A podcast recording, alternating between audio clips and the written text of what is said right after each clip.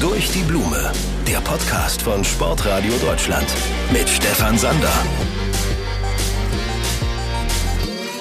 Einen wunderschönen guten Tag zu einer neuen Folge durch die Blume. Ich freue mich sehr, dass ihr wieder eingeschaltet habt. Heute mit einem Thema, was wieder eine ganz andere Kehrtwende bekommt. Es geht nämlich heute um die Vermarktung von Sportarten.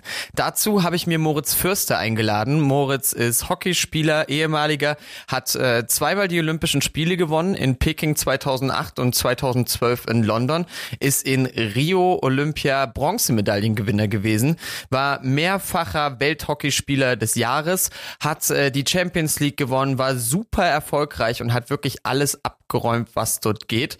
Und da fragt man sich schon, ey, der hat richtig geliefert und trotzdem konnte er mit dem Hockey nicht seinen Lebensunterhalt komplett verdienen. Und dann sieht man ja immer König Fußball und denkt sich, ist das nicht unfair? Vor gut einem Jahr hatte ich die Chance, Moritz das zu fragen in einem Interview hier beim Sportradio und er hat gesagt, ey, stopp, das liegt nicht am König Fußball. Ich finde sogar teilweise, dass Fußballer unterbezahlt sind, sondern wir sollten lieber auf uns schauen, wir sollten lieber in unseren Sportarten versuchen, uns besser zu vermarkten, egal ob Hockey oder andere Randsportarten. Und das fand ich schon krass. Moritz hat auch ein Buch geschrieben, das heißt Nebenbei Weltklasse. Das habe ich mir angeguckt und äh, da hat er unter anderem auch schon so angefangen zu argumentieren, wie er das meint. Eine Studie ist mir dort aufgefallen, wo ich dachte, wow, wenn man sich Sportler anguckt, Leute denken immer, Sportler verdienen verdammt viel Kohle an der Weltspitze. Aber wenn man den Durchschnitt sieht, dann hat ein Leistungssportler auf Top-Niveau, Fußball jetzt mal weggerechnet und die großen Big Player, nicht mal 700 Euro monatlich netto raus. Und davon kannst du einfach nicht leben. Und er meinte aber trotzdem, wir müssen es irgendwie schaffen, die Sportarten attraktiver zu machen und äh, Sponsoren auf uns aufmerksam machen. Wie er das meint und wie er das schaffen will, das hat er mir im Podcast durch die Blume erzählt. Viel Spaß. Moritz Fürste bei mir. Ich freue mich, dass du da bist. Hi. Hi, grüß dich. Du hast schon komisch geguckt, als du dieses Setup gesehen hast. Du hast dich eingewählt, heute mal über Zoom. Äh, wo bist du gerade? Äh, ich bin tatsächlich bei mir im neuen Büro relativ baustellig noch. Deswegen äh, äh, ist die, die Blume, die ich dann im Bild auf einmal gesehen habe, eine Überraschung für mich. Ich habe hier eigentlich sonst nur Hammer und Nägel und offene Wände, wie man es ein bisschen im Hintergrund sieht. Ja, ich guck gerade, wo, wo sitzt du genau? Ist das so, das sieht aus wie so eine Britsche, sage ich jetzt mal, äh, und hinter dir steht noch ein Tisch oder irgendwas abgedeckt? Ja, es wird mal irgendwann so ein tatsächlich so ein Telefonraum. Äh, aktuell ist es ein Raum, in dem genau tausend Sachen drin stehen und äh, aber auch ein kleiner Tisch und man hat zumindest schalldicht hier so ein bisschen bisschen Ruhe, weil sonst ansonsten haben wir noch gar keine Wände. Von daher kann man nirgendwo anders in Ruhe telefonieren. Du sitzt, glaube ich, in Hamburg, ich sitze in Leipzig und die Blume ist natürlich am Start. Ich sitze hier in der kleinen Tonkabine bei uns beim Sportradio. Bevor wir richtig loslegen, wir wollen uns heute über das Thema Vermarktung der Randsportarten und den Sport allgemein unterhalten. Hast du jetzt erstmal die Möglichkeit, dich kurz und prägnant in einem Satz vorzustellen? Ich in einem Satz. Ja, also nochmal vielen Dank für die Einladung. Mein Name ist Moritz Fürste. Äh, die meisten kennen mich unter meinem Spitznamen Mo. Ich war in einem meinem ersten Leben, sage ich manchmal, äh, Hockeyspieler, Feldhockey gespielt. Ähm, habe in der Zeit äh, doch sehr intensive, ja fast 20 Jahre erlebt. Bei den Olympischen Spielen 2008, 12 und 16 war ich selber als Athlet dabei. Und nach der Karriere habe ich eine Firma gegründet, die ähm, Absolute Sports heißt, eine ja, Sport-Event-Firma, wenn man so möchte, und inzwischen ähm, global eigentlich noch mit einem Thema beschäftigt. Das ist ein, eine Fitnesssportart, die wir Rocks genannt haben. Das ist, das ist mein Daily Business jetzt, zumindest mal seit den letzten, ja, seit die Pandemie losging und da natürlich dann intensiv und jetzt geht es wieder richtig los. Ähm, ja, ich habe einen Vater von zwei Töchtern, Emma und Lotta, auch das ist ein ähm, wichtiger, wahrscheinlich der wichtigste neue Teil in meinem Leben, der sich so ein bisschen parallel mit dem Karriereende entwickelt hat, wenn man so möchte. Ähm, ja, verheiratet und lebe in Hamburg. Um ehrlich zu sein, das waren mehr als äh, ein paar Sätze. Waren viele Kommas. Ja, lassen wir auch durchgehen. Ich meine, diese Karriere irgendwie so zusammenzupacken, dass da ein Satz rauskommt, ist auch nicht so einfach. Und äh, du hast schon viele deiner Erfolge anges äh, angesprochen. Moritz, ich habe äh, mir dein Buch gekauft und äh, habe äh, dort natürlich gelesen, was du machst. Und gerade so in den ersten Kapiteln, da geht's unter anderem um, um diese 15 Monate, wo du viele Erfolge abgeräumt hast, die du so ansprichst. Und äh, bei dir war es ja tatsächlich so, hat mich auch total überrascht. Du hast ja auch Tennis gespielt und äh, hast ja. unter anderem auch mit äh, den Zverev-Brüdern. Mischa Zverev ist, glaube ich, dein Jahrgang. Korrigier mich, wenn es falsch ist, aber nee, ist nicht. Welche? Also, aber ihr wart auf jeden Fall zusammen unterwegs und Sascha hast du auch immer mal auf dem Tennisplatz gesehen. Genau, also wir sind zusammen aufgewachsen im UAC, im, im Ulnhaus Hockey Club in Hamburg. Ähm, da waren Irina und Alex, die Eltern von den beiden, von Sascha und Mischa, waren dort Trainer. Äh, unter anderem auch mein, mein, meine Trainer. Ähm, und äh, Misha ist jünger als ich, äh, war aber so gut damals schon, dass er in meiner Altersklasse äh, mitgespielt hat, sowohl in der Kindheit bei den klassischen Medenspielen als auch dann später bei, bei Turnieren. Und ich habe mit ihm sehr viel Doppel gespielt. Ähm, und Sascha war viel jünger, war ganz klein, war da mit drei Jahren, konnte schon Vor- und Rückhand übers Netz spielen, völlig crazy äh, war immer schon das Supertalent und ähm, die, die Eltern, das ganze, die ganze Familie, das ganze, alle Ziele waren immer darauf ausgelegt, dass die beiden es in den Profizirkus schaffen. Was jetzt ja auch nicht so schlecht geklappt hat. Aber ja, genau, ich habe ganz lange Tennis gespielt, eigentlich bis ich 15 war, würde ich sagen, professionell Tennis gespielt und dann aber einen Hard Cut tatsächlich gemacht. Äh, da war dann irgendwann Schluss, da hat Mama gesagt, so entweder oder, beides zusammen kriegen wir nicht mehr hin und dann habe ich mich äh, für, ja, an der Stelle tatsächlich für den Mannschaftssport entschieden, obwohl ich gar nicht unbedingt sagen würde, also da äh, habe ich auch häufig mal die Gespräche mit den Verantwortlichen sozusagen damals geführt. Man ist sich nicht ganz einig, wo ich, wo drin ich zu dem Zeitpunkt besser war. Aber ich bin, ähm, es auf jeden Fall, glaube ich, war es keine falsche Entscheidung. Ja, ich kenne das. Also bei mir war es damals Fußball und Schwimmen. Ich kick noch ein bisschen hobbymäßig, aber ich habe auch lang Schwimmen gemacht und musste mich dann auch irgendwann entscheiden, was machst du? Für mich war es total einfach, weil Fußball war immer mein Ding und ich habe mich zum Schwimmen, das war immer freitags, habe ich mich teilweise geschleppt und hatte auch gar nicht so die Lust und dann so, oh Mama, Papa, muss das jetzt sein? Und sie meinten, komm, du machst das eine Zeit lang. Irgendwann durfte ich mich dann entscheiden und habe mich dann für den Fußball natürlich entschieden. Aber für dich war es ja dann schon noch ein härterer Cut, weil du anscheinend in beiden Sportarten ganz gut warst und dann für dich sagen musstest, okay, was mache ich jetzt? So mit 15 ist das ja auch nicht so einfach. Wir wollen ja über das Thema Vermarktung im Sport reden. Wenn ich so Tennis sehe, dann ist das natürlich eine Sportart, die jetzt, was die Medienaufmerksamkeit äh, betrifft, viel populärer ist als äh, Hockey. Warum hast du dich äh, damals nicht für Tennis und für Hockey entschieden? Ja, also erstmal muss man sagen, dass so eine Entscheidung mit 15 ja nicht also die Kriterien, die da eine Rolle spielen, haben ja nichts mit der Medialisierung, Vermarktung oder dem potenziellen Output, was äh, oder Income, wenn man so will, was äh, monetäre Gedanken angeht, zu tun hat, sondern also bei mir war es sogar extremer noch, weil ich war eigentlich eher besser im Tennis als im Hockey. Ähm, nur, also im Verhältnis. Nur für mich war es damals auch ein No-Brainer, weil ich habe dreimal die Woche äh, Hockeytraining gehabt mit sozusagen meinen zehn besten Freunden und mein Bruder noch, auch noch dabei, der, weil er sehr gut war, immer bei uns mitspielen durfte. Und beim Tennis war, habe ich zwar eine Menge Spaß gehabt, habe ich drei, vier Mal die Woche trainiert, aber ich war halt immer alleine, so. Ähm, beziehungsweise dann halt im Mannschaftsumfeld. Ähm, beim Training waren wir auch mal zu zweit oder dritt, aber so gerade bei den ganzen dann Förderprogrammen oder ihm, dann hast du halt, bist du halt weitestgehend alleine. Und das hat mir keinen Spaß gemacht. Ich war, ich habe da, oder es hat mir zumindest weniger Spaß gemacht. Und mir für mich war völlig klar, ich habe auch mit 15 nicht drüber nachgedacht und deswegen hätte das auch wahrscheinlich nie funktioniert.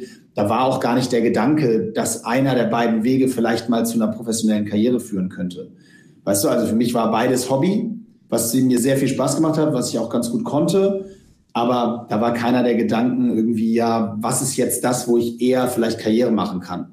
So und ähm, ja, wie gesagt, rückblickend war, bin ich über die Entscheidung, habe ich die Entscheidung nie bereut. Ähm, aber ich habe tatsächlich schon häufig mich mal gefragt, einfach nur sozusagen aus Interesse, so Butterfly-Effekt mäßig, wie es alles gelaufen wäre, wenn ich mich für Tennis entschieden hätte. Das werde ich natürlich nie rausfinden, aber es wäre wär eine Frage, die, wenn man das irgendwie ergründen könnte, würde mich das tatsächlich wahnsinnig interessieren. Ob das sozusagen drei Jahre später in Frustration und ähm, Aufgabe geendet wäre oder vielleicht auch irgendwie noch weitergegangen wäre. Das, das wäre schon interessant gewesen. Ich meine, mit 15 ist das ja auch super schwer, das zu entscheiden und es ist ja auch cool, dass bei dir der Sport im Vordergrund stand und nicht die Kohle. Trotzdem, ich weiß nicht, wie es bei dir war. Ich habe leistungsmäßig noch in der B-Jugend Fußball damals gespielt und da ging es halt schon. Im Fußball ist es vielleicht auch nochmal anders um Verträge und man hat halt trotzdem überlegt, wo kann ich Geld verdienen und man wollte natürlich Profi werden und das war der große Traum. Ging es dir nicht genauso, dass du dann geguckt hast, wie kann ich damit vielleicht mein Geld verdienen mit der Sache, die ich liebe? Nein, gar nicht. Also ich war, ich kann mit hundertprozentiger Sicherheit sagen, dass ich mindestens mal, bis ich 17 war, nicht eine Sekunde daran gedacht habe, dass ich mit irgendeinem Sport jemals Geld verdienen kann. Also das erstens beim Hockey war das damals noch weniger als heute. Also sprich, da die Option ist gar nicht im Kopf. Also ich wusste, glaube ich, mindestens bis ich 17, 18 war, gar nicht, dass man überhaupt was im Hockey verdienen kann. Also dass da überhaupt jemand irgendwie Geld bekommt. Äh, für mich war das ein Hobby und ähm, das ist ja auch, ich habe das ja auch, du hast ja das Buch angesprochen, da habe ich das sehr ausführlich erklärt, warum ich auch so ein Fan sozusagen von meinem eigenen Weg bin, weil ich eben bis ich in der U21 irgendwann zum ersten Mal zur Nationalmannschaft berufen wurde, mir nie Gedanken gemacht habe über irgendwie Profi, Nationalmannschaft, international, also irgendwie was in die Richtung. Das kam immer alles so ganz langsam, Step by Step. Und deswegen kann ich das sehr aufrichtig sagen, dass ich da mit 15, 16 nie einen Gedanken dran verschwendet habe. Ich finde das überragend und ich glaube, so viele Leute gibt's mittlerweile nicht mehr, die nicht die, die so denken wie du. Ich glaube, mittlerweile ist es so groß geworden, dass man halt wirklich guckt, okay, kann ich damit Geld machen? Gerade was jetzt so diese Big Player, ich sage jetzt mal Fußball, Tennis, Golf, äh, Rennsport, okay, da ist meistens eh viel Geld da. Aber ich glaube schon, dass dieser Hintergedanke auch immer eine Rolle spielt. Du hast gesagt, im Hockey wusstest du gar nicht, dass du überhaupt damit Geld verdienen kannst irgendwann. Wie war das dann für dich, so die Anfänge in diesem Profibereich? War es hart, da irgendwie reinzukommen? Konntest du davon leben? Kannst dich noch dran erinnern, wie das war? Nein, also man muss jetzt für die Zuhörer da auch echt, glaube ich, kurz einmal einen Cut machen und das einmal abgrenzen, Profitum und Profitum. Ich meine, du sprichst ja viel mit Sportlern. Also im Hockey ist in Deutschland keiner Profi. Niemand. Also es, das Einzige, was am Hockey professionell ist, ist der Trainingsaufwand. Der ist absolut vergleichbar, teilweise höher als der in anderen Profisportarten. Nicht in allen natürlich, aber äh, also auf jeden Fall hängt der nicht hinterher. Ähm, aber das, was als, als was oben raus, unten rauskommt, hat nichts mit Professionalität zu tun. Also weder bei den bei dem, was die Athleten verdienen, noch bei dem, wie der gesamte Sport aufgestellt ist. So dementsprechend ähm, würde ich, auch, ich, ich, ich habe auch noch nie irgendwo gesagt, dass ich mal Profi war im Hockey. Ich sträube mich sehr gegen den Begriff, ähm, weil der, weil der in eine falsche Richtung führt. Wenn die Leute das Wort Profi hören, dann denken sie immer, dass, ah, okay, ah, der war, der ist hier Profi, die haben, die haben alle richtig Kohle, die sind ja dauernd im Fernsehen, die kennen, so. Also, ist eine witzige Annahme. In Deutschland ist ja so, wenn jemand im Fernsehen ist, dann ist er für die Leute da draußen berühmt und dann hat er auch immer gleich ganz viel Geld. Sorry, dass ich so. dir da reingerätsche, aber so ging's mir halt bei dir auch, weißt du? Also ich habe halt, wenn man auf die Karriere guckt, so erster Eindruck, man erwischt sich ja immer in, mit einem gewissen Bauchgefühl, dann, dann liest du dir das Buch, siehst auch vielleicht mal Auszeichnungen im Fernsehen. Für einen Laien ist das, glaube ich, trotzdem so groß und so weit weg und unantastbar auch so ein bisschen. Ja, auf jeden Fall. Deswegen, äh, deswegen beschreibe ich das auch. Dass es, also es gibt eine ganz schöne Studie, ich weiß nicht, ob du die kennst, die ist auch ehrlicherweise schon fast jetzt acht Jahre her, alt, glaube ich, 15 war, oder sieben Jahre äh, von der, vom DOSB. Da wurden Menschen auf der Straße gefragt, was sie glauben, was olympische Sportler im Schnitt verdienen. So, und also ne, allgemein, was sie glauben. Und das Witzige ist, es war 15 Mal so hoch wie das, was tatsächlich verdient wird. Ähm, einfach nur um sie wahrnehmen, also gar nicht als, gar nicht jetzt klagend, sondern einfach nur als Feststellung, dass es so lustig ist, dass die Leute halt diese Annahme haben, weil die sind im Fernsehen, wie du richtig sagst, die sind auf irgendwelchen Verleihungen beim ZDF mal zu sehen und so. Und dann denkt man eben, wenn man keine Vorstellung davon hat, wie der Sport funktioniert, denkt man eben, ja, gut, die müssen ja mega viel Geld haben und, und prominent sein und frag mich nicht. Aber zurück zum Thema. Also bei uns ist keiner Profi. Ich war nie Profi in dem Sinn, außer vom Aufwand her. Und deswegen war das auch für mich also was für mich richtig cool war, ich hatte keine große Unterstützung jetzt von zu Hause finanziell, ähm, das war nicht möglich. Deswegen war für mich perfekt, dass ich ab dem Moment, wo ich sozusagen auch von der Sporthilfe gesponsert wurde, das muss man auch da ganz deutlich sagen, ein Riesenfaktor für die ähm, Amateursportarten oder olympischen Amateursportarten, wie jetzt vor allem auch Hockey. Ähm, ab dem Moment, wo ich da gefördert wurde, wir hatten in Hamburg ein Fördersystem, das sogenannte Team Hamburg, wo alle potenziellen Olympioniken ähm, auch finanziell unterstützt wurden im kleinen Rahmen. Da gab es zu meiner Zeit, glaube ich, 400 Euro im Monat, ähm, was super war. Aber worauf ich hinaus will, ist, ich musste mir halt als Student, obwohl ich keine finanzielle Unterstützung von zu Hause hatte, zwischen 21 und 26, 27, musste ich nicht nebenbei jobben. Das ist eigentlich die Definition. Also ich hatte, ich konnte mein, meine Miete bezahlen, ich ähm, konnte mal das Benzin für meinen Wagen bezahlen und ich hatte, konnte auch so leben, dass ich jetzt nicht darüber nachdenken muss, ob ich mir mittags, ob ich mittags irgendwo mir eine Pizza oder eine Pasta hole nach dem Training. Ähm, also ich musste jetzt nicht so aufs Geld gucken, weil, keine Ahnung, was war das damals, weiß ich jetzt wirklich nicht mehr, aber ich hatte halt 2000, zweieinhalbtausend Euro netto, ähm, so und davon konnte ich wunderbar meine Ausgaben bezahlen konnte auch mal in Urlaub fahren mit Freunden, wenn das nötig war. Aber es war jetzt sicherlich kein Einkommen, von dem man wahnsinnig reich wird, geschweige denn irgendwann später mal was zurücklegen kann. So, also das muss man schon an der Stelle auch klar, ähm, äh, klar einmal sagen, weil das ist, da unterscheiden sich die olympischen Sportarten auch sehr, wie du eben gesagt hast. Also äh, über Tennis und Fußball brauchen wir nicht sprechen oder auch Golf nicht und so weiter. Aber auch zum Beispiel sehr erfolgreiche Wintersportler sind da deutlich, deutlich höher gestellt im, in dem finanziellen Segment. Ne? Also zumindest während der Karriere. Warum ich auch unbedingt mit dir sprechen wollte über dieses Thema, ist einfach der Grund, wir haben uns, glaube ich, vor einem Jahr schon mal zusammen unterhalten, hatten ein Interview zusammen und da ging es halt auch darum. Und da habe ich so angefangen, ja, König Fußball, die verdienen halt Millionen. Du hast gerade diesen Aufwand angesprochen. Ihr seid ja, was die Profes Professionalität des Trainings betrifft, der Aufwand ist ja trotzdem genauso groß und es ist trotzdem so intensiv. Und äh, ich meinte dann damals so, stört dich das nicht? Und äh, ist das nicht unfair, dass die Fußballer viel mehr verdienen als jetzt die Hockeyspieler oder so. Und da hast du gesagt, ey Stefan, stopp. So, es ist nicht der Fußball, so der, der da was falsch macht, weil das ist einfach auch Angebot und Nachfrage. Es geht um die Vermarkt Vermarktung auch von den anderen Sportarten und viele Sportarten könnten da viel mehr rausholen. Du hast gesagt, Beachvolleyball, die machen das ganz gut, aber es gibt Sportarten, da ist das nicht so. Ich war heute zum Beispiel auf der Hockey-Seite des äh, Deutschen Hockeybunds. Ich habe mir die angeguckt und dachte, Wow, äh, bei allem Respekt. Also da war, glaube ich, das letzte große Event eingetragen von 2019. Das war null gepflegt. Mittlerweile kommen, das ist dann wieder schon eine andere Geschichte, die großen Spiele. Ich weiß noch, WM 2006 nach dem Sommermärchen, die äh, wurden noch ganz groß übertragen. Ich saß mit meiner Familie vorm Fernseher. Ich habe auch äh, eine Hockey-Geschichte. Äh, mein Großonkel war damals der Präsident vom ATV. Ich weiß nicht, kennst du ATV? Habt ihr gegen die gespielt in ja. Leipzig? Ja. Genau, der war da immer aktiv und da haben wir immer zusammen geguckt und mittlerweile baut das immer mehr ab und äh, ich fand das trotzdem groß, dass du das so gesagt hast, schieb mal den Fußball weg, jeder soll auf sich gucken. Was kann man denn besser machen, deiner Meinung nach? Ja, also ich meine, du schneidest es ja am Rande an. Ähm, du hast gerade gesagt, du warst auf der Website. Ich glaube, dass du nicht auf der richtigen Website warst, das macht ja nichts. Das ist ja schon das Grund, ja, aber das ist ja schon das Grundproblem.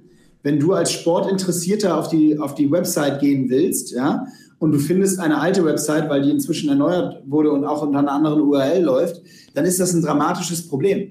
Weil du wolltest dich ja erkundigen. Da geht es jetzt gar nicht darum, ob das die richtige oder falsche war, weil das ist nicht dein Fehler. Weil der Fehler ist ja in dem Moment beim Verband. Der Verband muss ja Leute wie dich, auch noch Leute, die darüber sprechen wollen, weil sie äh, journalistisch unterwegs sind, der muss das für dich ja so ermöglichen, dass du bei, mit dem ersten Tipp eben die richtige Website findest und alle Informationen, die du wissen haben möchtest und wie du sagst, Highlights von vergangenen und Pipapo. So, also das ist für mich schon das plakativste, beste Beispiel ähm, für das, was deine Frage ist, nämlich also man darf das Thema Monosportkultur in Deutschland, Fußball, überall, man darf das kritisieren. Aber man muss ins Verhältnis setzen, dass es nicht ausreicht zu sagen, der böse Fußball, ja, der nimmt uns die ganze Aufmerksamkeit weg. Das funktioniert nur dann, wenn die Strukturen dahinter so, so sind, dass man überhaupt aufmerksam auf die Aufmerksamkeit auf die anderen Sportarten geben kann, weil die in der Struktur sich so darstellen, dass das Sinn macht. Und das ist immer ein bisschen Henne- und Ei-Prinzip, weil die Sportarten werden immer sagen, ja, aber wir können ja gar nicht in die Infrastruktur investieren, weil wir haben ja gar kein Geld, weil das nimmt ja alles der Fußball ein. Ja, geht schon, weil haben andere Sportarten auch hingekriegt. Es ist nicht so, dass es unmöglich ist. Und deswegen ist dieses Fußball-Bashing eben absoluter Blödsinn, sondern man muss eher erstmal, wie gesagt, auf sich schauen, seine Strukturen professionalisieren, professionell aufstellen. Und dann, und das ist aber auch Teil der Wahrheit, ist es hundertprozentig richtig, dann muss es eine Form von Umdenken in Deutschland geben, die diesen Monosport-Ansatz, der meiner Meinung nach übrigens, habe ich auch im Buch geschrieben, weltweit seinesgleichen sucht. Also ich glaube nicht, dass es ein weiteres Land auf der ganzen Welt gibt, wo es so eine Diskrepanz zwischen der ersten Sportart und den Sportarten dahinter gibt. Dann kommen mal viele Leute häufig mit Brasilien. Da, da, das stimmt bedingt, aber wenn man dann sich anguckt, wie groß zum Beispiel Beachvolleyball in Brasilien ist, dann kann man das schon wieder diskutieren. Egal, auf jeden Fall, es gibt ganz wenige auf der Welt, wo die Diskrepanz zwischen der ersten Sportart und allem dahinter so groß ist wie bei uns. Bestes Gegenbeispiel sind die USA, da sind fünf Sportarten quasi auf einem Nenner und eine sechste kommt gerade hoch. So, und das ist sicherlich die größte Sportnation der Welt. Also, long story short, ja, wir haben eine Monosportkultur und ja, das gefällt mir nicht und das Überangebot an Fußball ist way too much und ich als großer Fußballfan bin, hab's satt im großen, in vielen Teilen und trotzdem reicht es nicht einfach nur auf den Fußball rumzuhacken und zu sagen, die nehmen uns die ganze Aufmerksamkeit weg, weil das ist wie in einer normalen Marktwirtschaft. Da, du kannst ja nicht sagen, äh, so gemein, alle kaufen Apple-Produkte. Ja, dann mach dein Produkt geil und dann werden auch Leute dein Produkt kaufen. Also du kannst nicht einfach nur sagen, ähm, das ist unfair. So. Ich finde, beim Fußball ist es teilweise schon zu viel. Mittlerweile hast du die Nations League, noch so ein extra Wettbewerb, der irgendwie aufgeplauscht wird.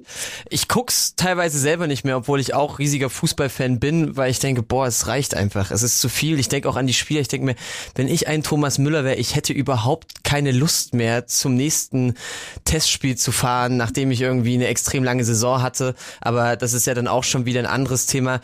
Du hast äh, Beachvolleyball schon mal angesprochen, als wir geredet haben, dass das für dich ein ganz gutes Beispiel ist, wie die sich aufgestellt haben und entwickelt haben. Kannst du das nochmal so in Bildern einordnen? Also was machen die zum Beispiel gut und wo gibt's noch Nachholbedarf deiner Meinung nach? Naja, also ganz im Detail kann ich das auch äh, äh, nur sozusagen meine Perspektive schildern. Ich glaube, Beachvolleyball, was sie gut gemacht haben, ist einfach, Erstmal, sie sind am Puls der Zeit. Ist eine, in einer gewissen Form eine Entertainment-Sportart. Neben dem sportlichen, ähm, sozusagen der sportlichen Qualität im Sand ist es eine Entertainment-Sportart, eine vermarktbare Sportart, eine Sportart, die ähm, eine sehr gute Zielgruppe hat. Ähm, und das ist einfach schon mal zeitgemäß. Ja? Also das macht es schon mal deutlich einfacher. Ähm, gleichzeitig ist es eine Highlight-Sportart. das ist ein Begriff, den ich gerne verwende, weil ähm, Fußball, auch Hockey sind keine Highlight-Sportarten. Das sind, ähm, äh, also gibt es auch noch ein paar andere, aber ich meine Sportarten, bei denen in einem relativ schnellen Zeitraum sehr kurzweilig viele Dinge passieren. So, dass du halt, äh, auch Baseball zum Beispiel ist keine Highlight-Sportart, sind wir uns wahrscheinlich einig. Und äh, das würden jetzt Leute, die Baseball spielen, Leute, die Hockey spielen, vielleicht auf den ersten Blick nicht so sehen und anders bewerten, aber es ist ein Fakt. Es ist was anderes, ob du alle 15 Sekunden ein Punkt passiert und eine, eine Grund zu jubeln oder ob im Schnitt drei Tore in einem Spiel fallen in, in 70 Minuten oder 90 beim Fußball. Ähm, so dementsprechend, da passen viele Parameter zusammen, die es Beachvolleyball erstmal einfacher machen, sich in einer gewissen Form zu vermarkten. Und das hat Beachvolleyball meiner Meinung nach, ich meine, man muss bedenken, Beachvolleyball ist erst seit 1996 olympisch. Dafür sind sie ähm, in den letzten 25 Jahren, finde ich, einen ziemlich steilen Weg gegangen. Und zwar nicht nur in Deutschland, sondern das ist ja immer so der Punkt, man muss das ja schon auch immer aus der globalen Brille betrachten. Und da gibt es sicherlich auch noch weiße Flecken, aber insgesamt ist es schon, finde ich, eine Sportart, die sich ziemlich gut etabliert hat in vielen Teilen der Welt. Ich musste auch gerade nachdenken, als wir über Beachvolleyball angefangen haben zu reden, so nach dem Motto, okay, ja, Beachvolleyball ist cool, aber ich schalte jetzt nicht unbedingt direkt ein, wenn jetzt das große Event ist, außer Olympia halt. Aber das stimmt schon, wenn man überlegt, dass es erst seit 96 olympisch ist und die Entwicklung und wenn ich dann mal gucke, ist es halt auch dieser Lifestyle, ne? Also dieses, du bist äh, am Wasser, du hast eine gute Atmosphäre, es sind auch einige Leute auf den Tribünen, gute Stimmung.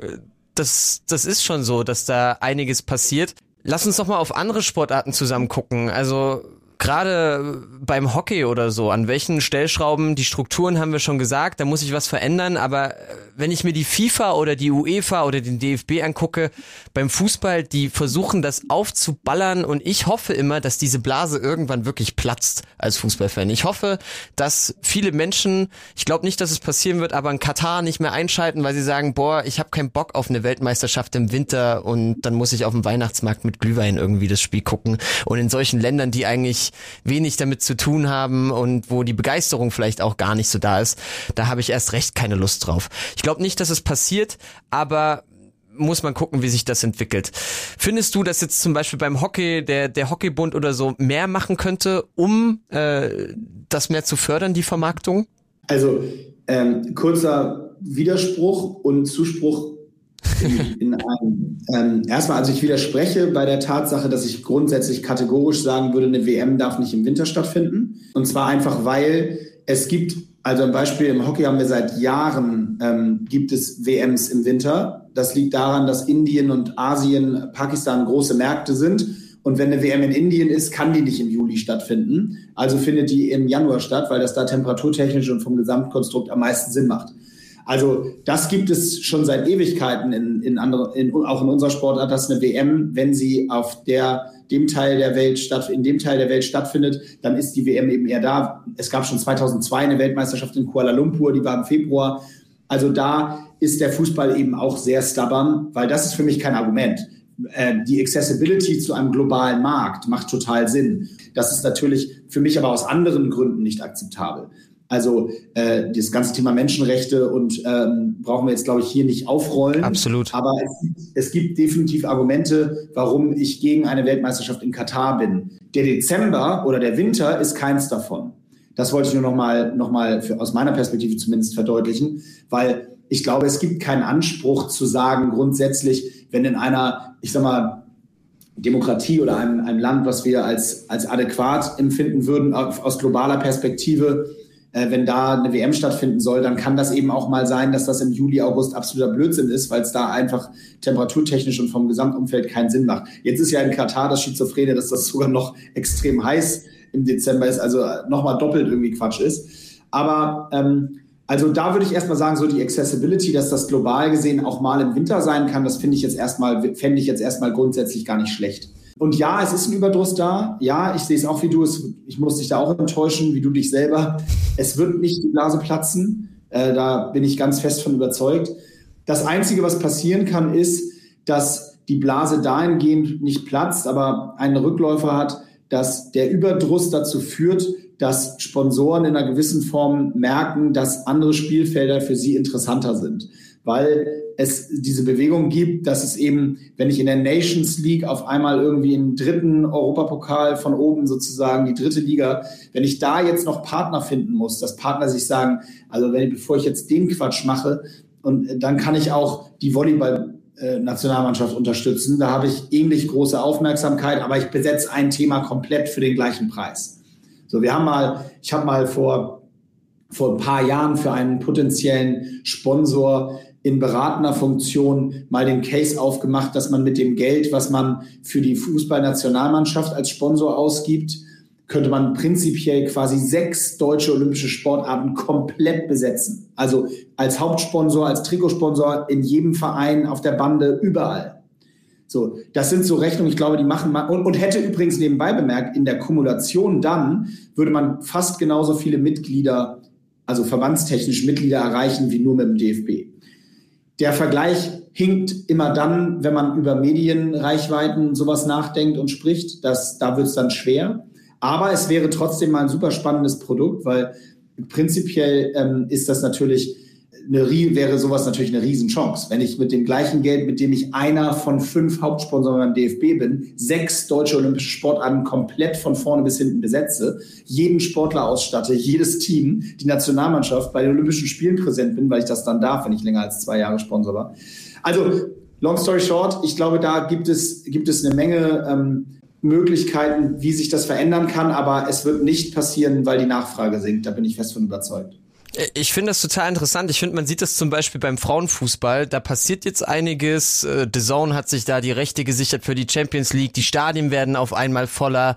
Es äh, kriegt viel mehr Präsenz das ist das eine, was mir auffällt. Das ist ja auch eine Chance für Sponsoren, irgendwie ein anderes Feld zu sehen. Auch das, was du sagst. Okay, wenn wir das Geld jetzt beim Fußball, bei der Nations League zum Beispiel rausnehmen, weil sich das nicht mehr lohnt und wir stecken es halt in Olympia, weil das ist ja auch was, was du in deinem Buch beschreibst. Sobald Olympische Spiele losgehen, dann wird ja auch erwartet, dass du lieferst. Und da guckt dann auch auf einmal jeder, egal ob Feldhockey, Bogenschießen oder was auch immer. Und dann soll's Medaillen regnen. Und wenn es die nicht gibt, dann wird drauf geguckt und drauf gehauen, so nach dem Motto, was ist los? Wir sind im Medaillenspiegel zu weit unten, wir laufen den Erwartungen hinterher.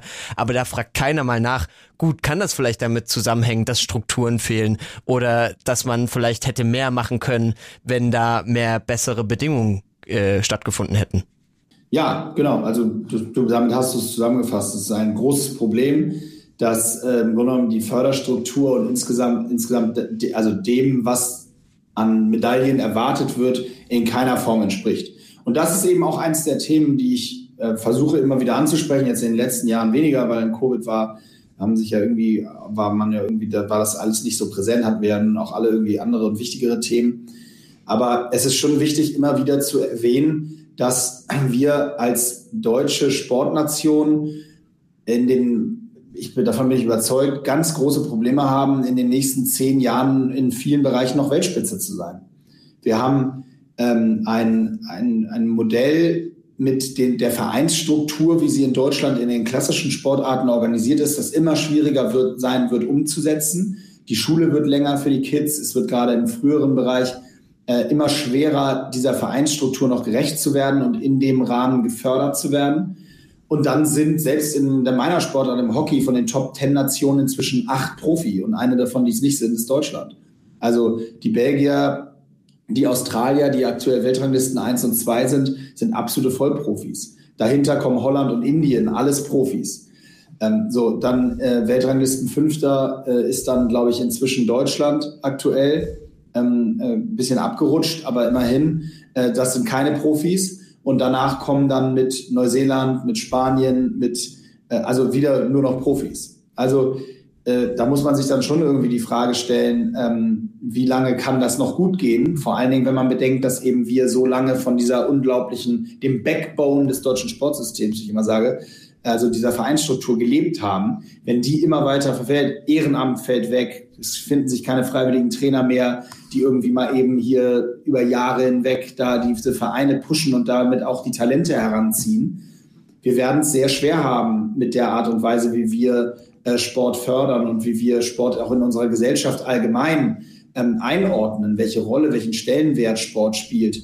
Das ist äh, vordergründig immer alles nett gemeint, aber so richtig, äh, so richtig integriert auf einem Level, wenn man sich mal anguckt, wie das zum Beispiel in den USA ist, was ich mal als Paradebeispiel dazu nehme, ähm, aber auch in vielen anderen Ländern, da sind wir weit von weg.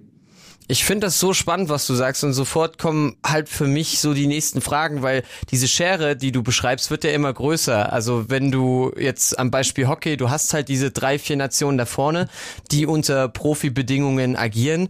Und in Deutschland hast du ja auch gerade am Anfang erzählt, dass es äh, gerade zu deiner Zeit noch nicht möglich war, dann wird's ja immer größer. Und ich kenne das so beim Hockey für mich. Als Sportfan ist es immer so gewesen, Olympia, okay, unsere Hockeyspieler und Hockeyspielerinnen haben gute Medaillenchancen. Und wenn es keine gab, habe ich mir so, hoch, was ist da los? Oder äh, beim, beim Wintersport ist es ja Rodeln. Oder da ist immer so, okay, da, da räumen wir ab.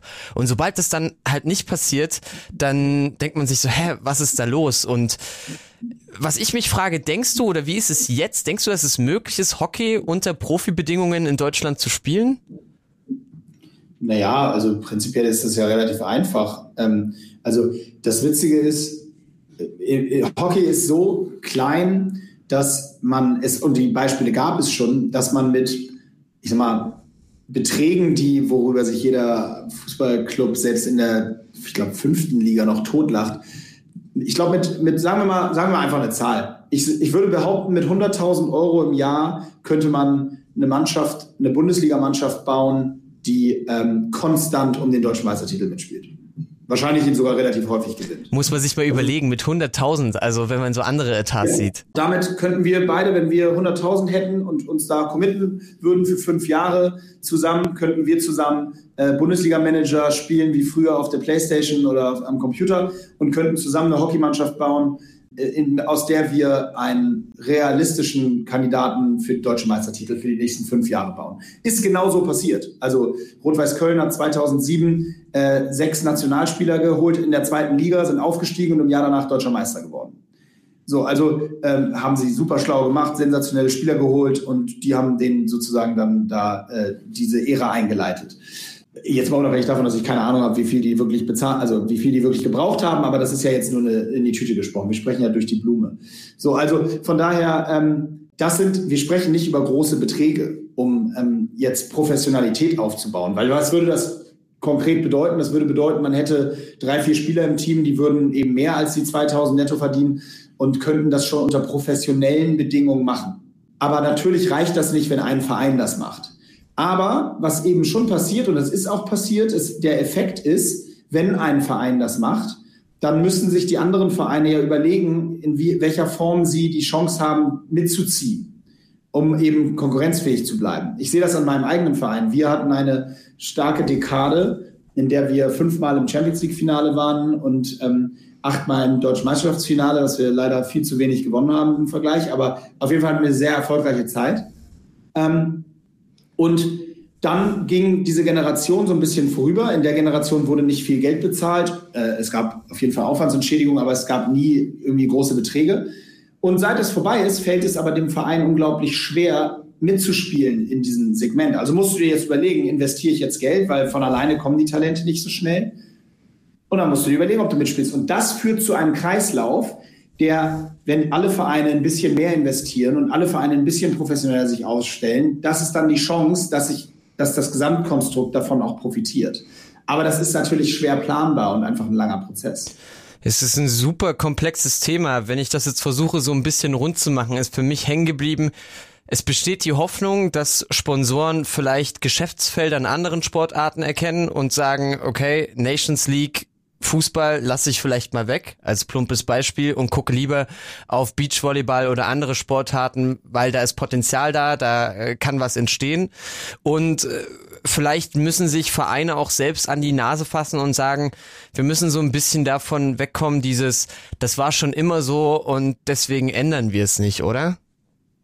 Absolut, das gilt für, das gilt für, gilt aber fürs ganze Leben, glaube ich aber auch ganz bestimmt im, im deutschen Sport. Also das, das würde ich auch unterschreiben.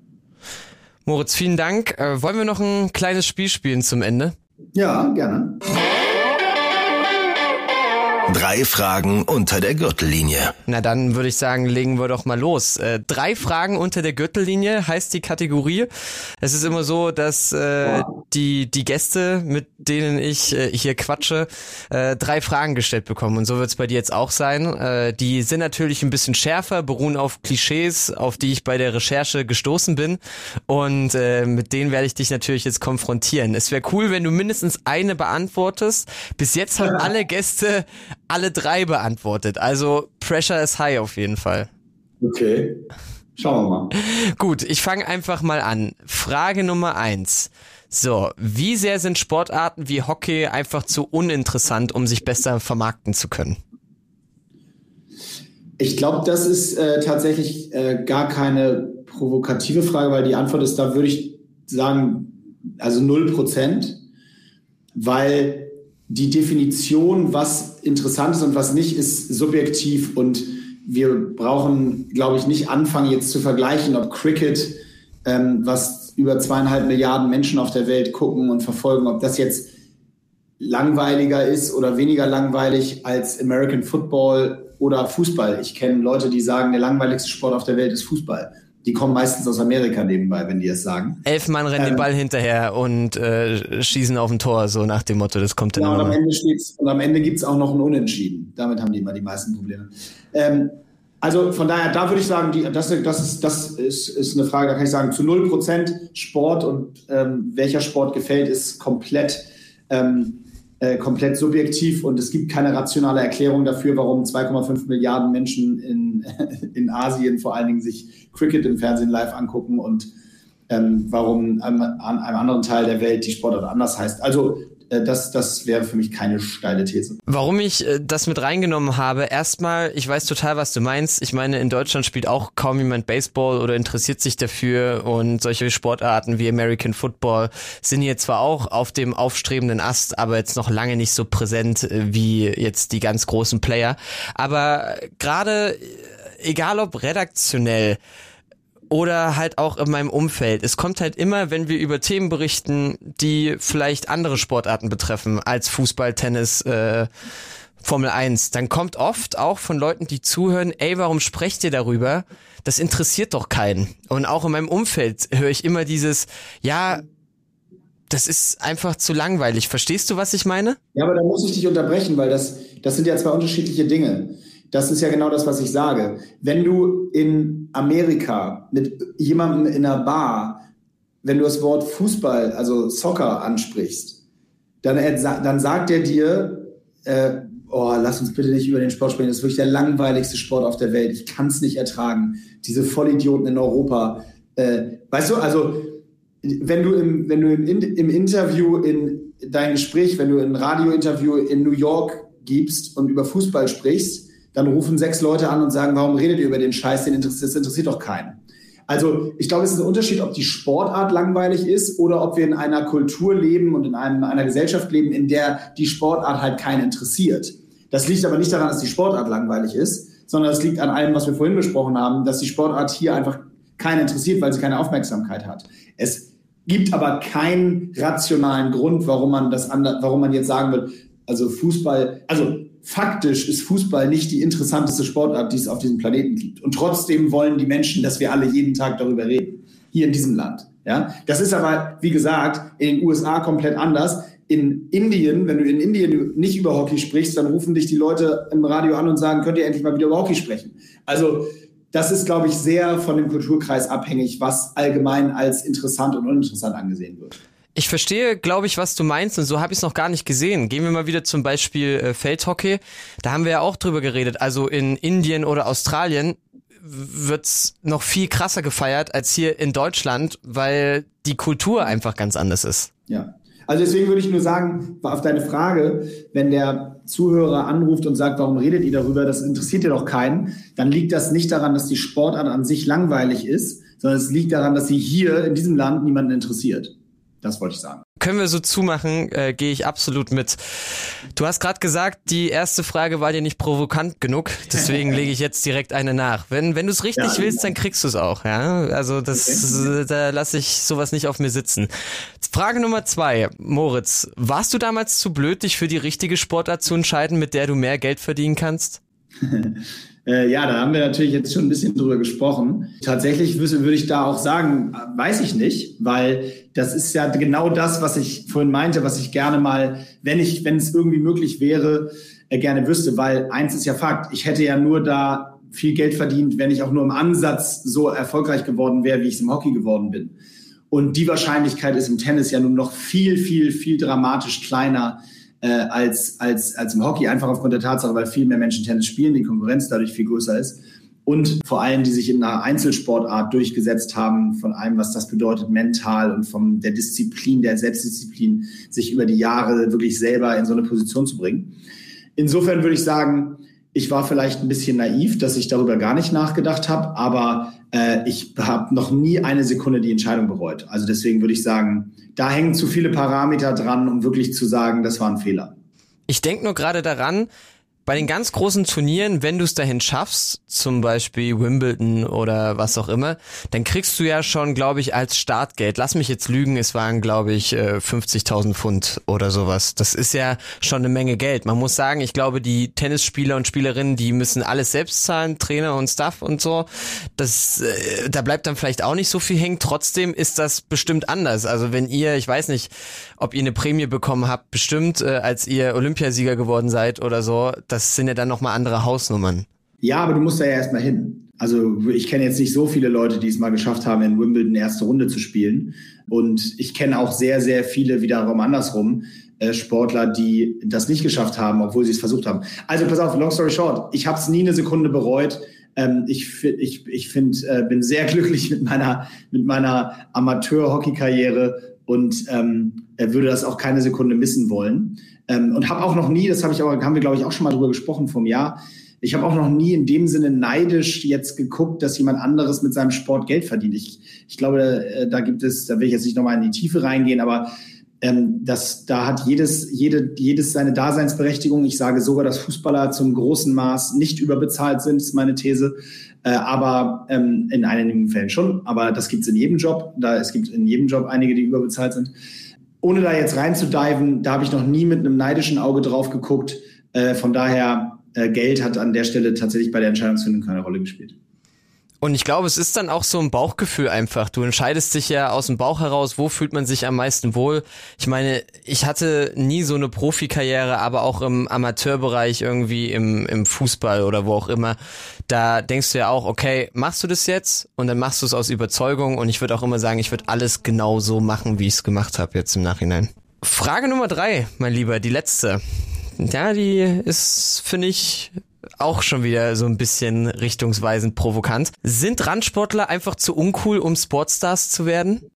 Also bestimmt in vielen Fällen ja, wobei in ganz vielen Fällen auch genau nicht. Ich glaube, dass viele der cool ist da ein schwieriger Begriff, aber ich sag mal, der vermarktbaren Sportler ähm, kommen, glaube ich, in ganz vielen Fällen vor allem aus Randsportarten, die wir nicht auf dem, also die man nicht so allgemein auf dem Schirm hat. Also ob das jetzt im Surfen ist oder im Skateboarden oder äh, im Snowboard, im Wintersport allgemein. Ich glaube, da gibt es schon grundsätzlich auch ähm, besondere Typen.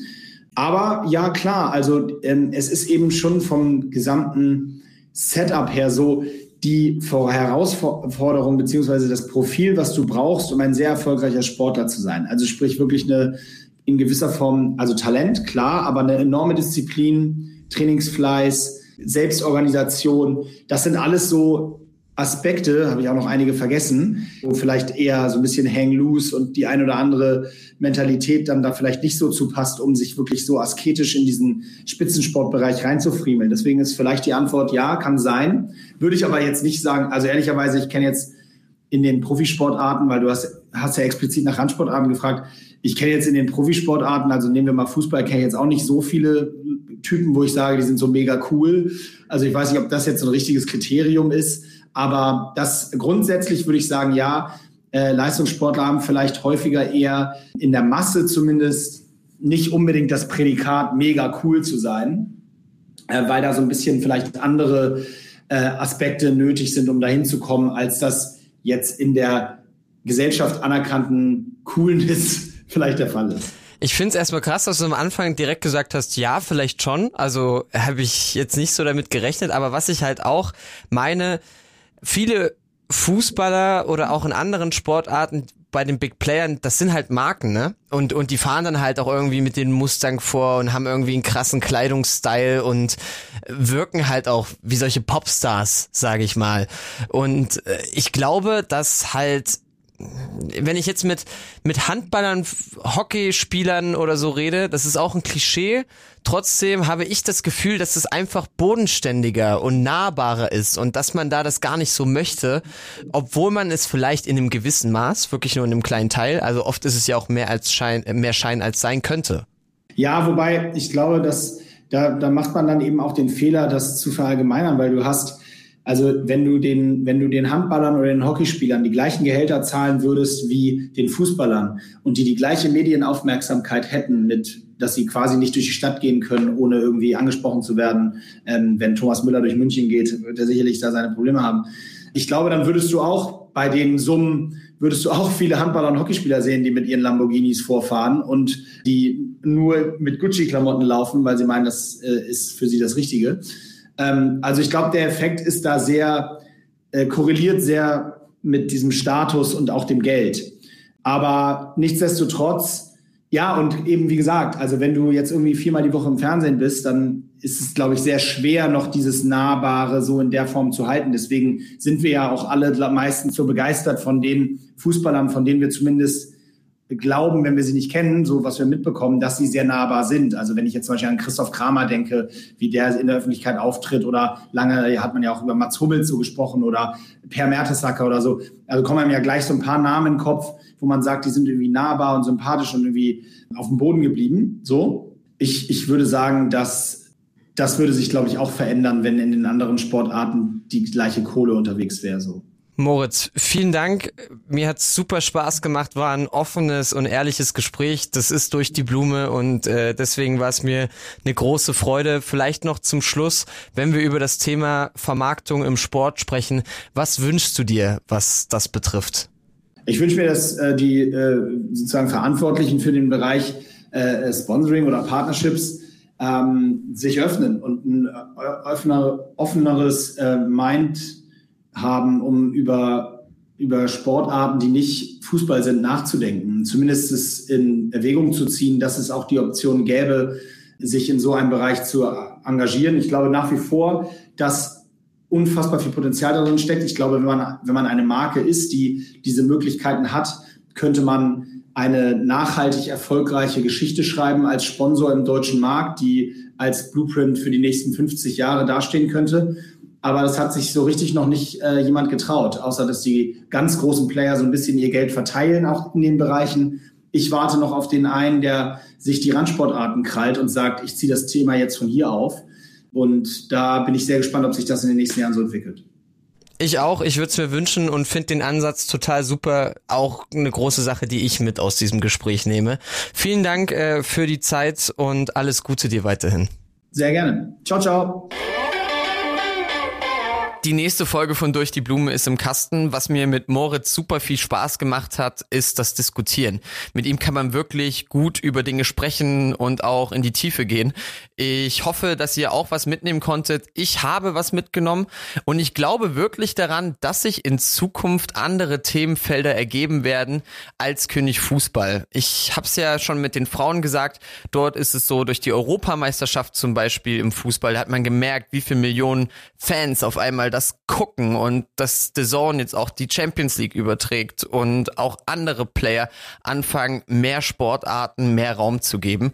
Und das muss der Key sein. Ich hoffe, dass es neben dem Frauenfußball vielleicht auch mit anderen Events passiert und dass die Blase vielleicht nicht platzt und wir noch mehr Fußballspiele haben, aber dass wir wenigstens es schaffen, eine größere Fläche für andere Sportarten zu geben, die auch extrem geil und attraktiv sein können. Das habe ich mitgenommen. Deswegen nochmal Danke an Moritz und wir hören uns wieder nächste Woche in alter Frische. Bis dahin, macht's gut.